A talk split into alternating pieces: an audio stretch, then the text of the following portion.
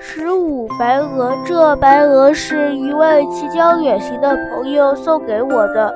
我抱着这雪白的大鸟回家，放在院子里。它伸长了头颈，左顾右盼。我一看这姿态，想到好一个高傲的动物。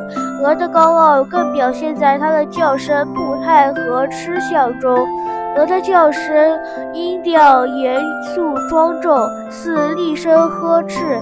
它的旧主人告诉我，养鹅等于养狗，它也能看门户。它后来我看到，果然如此。凡有生客进来，鹅必鹅必然厉声叫嚣，甚至篱笆外有人走路，它也要银行大叫，不亚于狗的狂吠。鹅的步态更是傲慢了，大体上与鸭相似，但鸭的步调。急速有局促不安之象，鹅的步调从容，大模大样的，颇像京剧里的劲角出出场。它常傲然地走站着，看见人走来也毫不相让，有时非但不让，竟伸过脖子来咬你一口。鹅的吃饭常常使我们发笑。我们的鹅是吃冷饭的，一日三餐，它需要三样东西下饭：一样是水，一样是泥，一样是草。它吃一口冷饭，再喝一口水，然后再到别处去吃一口泥和草。大约这些泥和草也各有可口的滋味。这些食料并不奢侈，但它的吃法。三眼一板，一丝不苟。譬如吃了一口饭，倘若水盆放在远处，他一定从容不迫地大踏步走上前去饮一口水，再大踏步地走去吃泥吃草，吃过泥和草，再回来吃饭。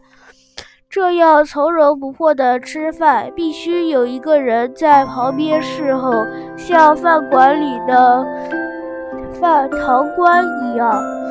因为附近的狗都知道我们这位鹅老爷的脾气，每逢他吃饭的时候，狗就躲在篱边窥伺。等他吃过一口饭，踏着方步去喝水、吃泥、吃草的道。狗就敏捷地跑过来，努力地吃它的饭。鹅老爷偶尔早归，伸颈去咬狗，并且厉声叫骂，狗立刻逃向篱边，蹲着静候，看它吃再吃一口饭，再走开去喝喝水、吃泥、吃草的时候。狗又敏捷地跑上来，把它的饭吃完，扬长而去。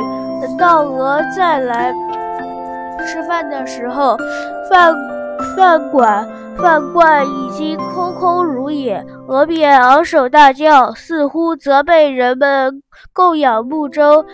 这时我们便替它添饭，并且站着侍候，因为邻近狗很多，一狗方去。一狗又来蹲着窥伺了，我们不胜其烦，之后便将饭饭罐和水盆放在一起，免得它走过走远去，让鸡狗偷饭吃。然而它必须，然而他所必须的草和泥。所在的地点远近无地，为了找这些食物，他仍要走远去的。因此，鹅吃饭时非有一个人伺伺候不可，真是架子十足。